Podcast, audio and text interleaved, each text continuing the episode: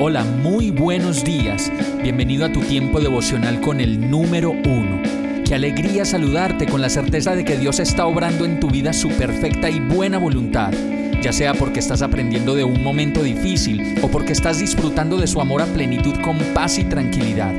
Llegó la hora de tomar tu Biblia, pues de seguro Dios te va a hablar, te va a reconfortar y lo mejor de todo, te va a dar las respuestas que estabas buscando. ¿Qué esperas? Vamos, súbete de una vez en este pequeño pero eterno vuelo devocional con destino al cielo.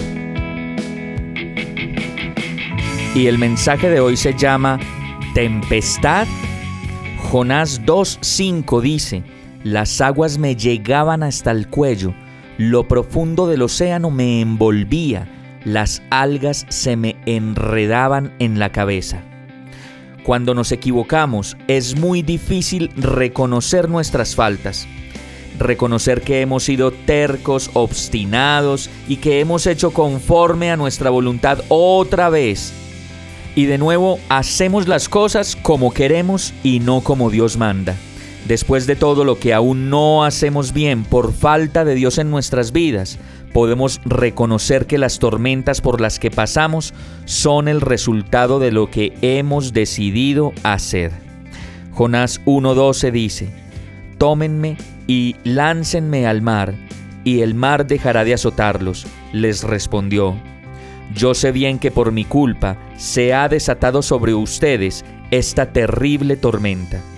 En el caso de Jonás, no quiso obedecer el mandato que Dios le había ordenado, por lo cual su desobediencia lo llevó a una gran tempestad que luego se convirtió en densa oscuridad.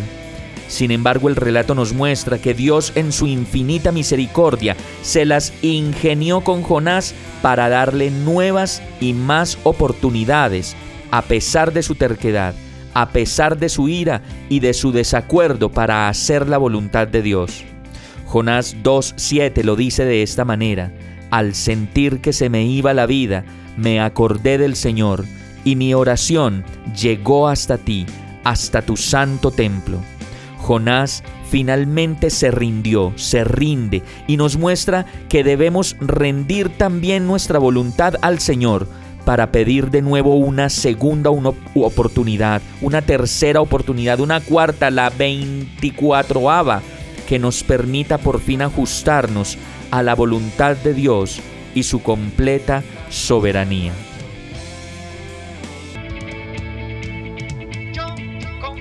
Hemos llegado al final de este tiempo con el número uno. No te detengas, sigue meditando durante todo tu día en Dios, descansa en Él, suelta los remos y déjate llevar por el viento suave y apacible de su Santo Espíritu. Solo compártelo con quien lo necesite y ames Hoy, de la mano de Dios, todo será un gran día. Para más información visita nuestra página www.iglesiabierta.com o llámanos al 313-334-0116.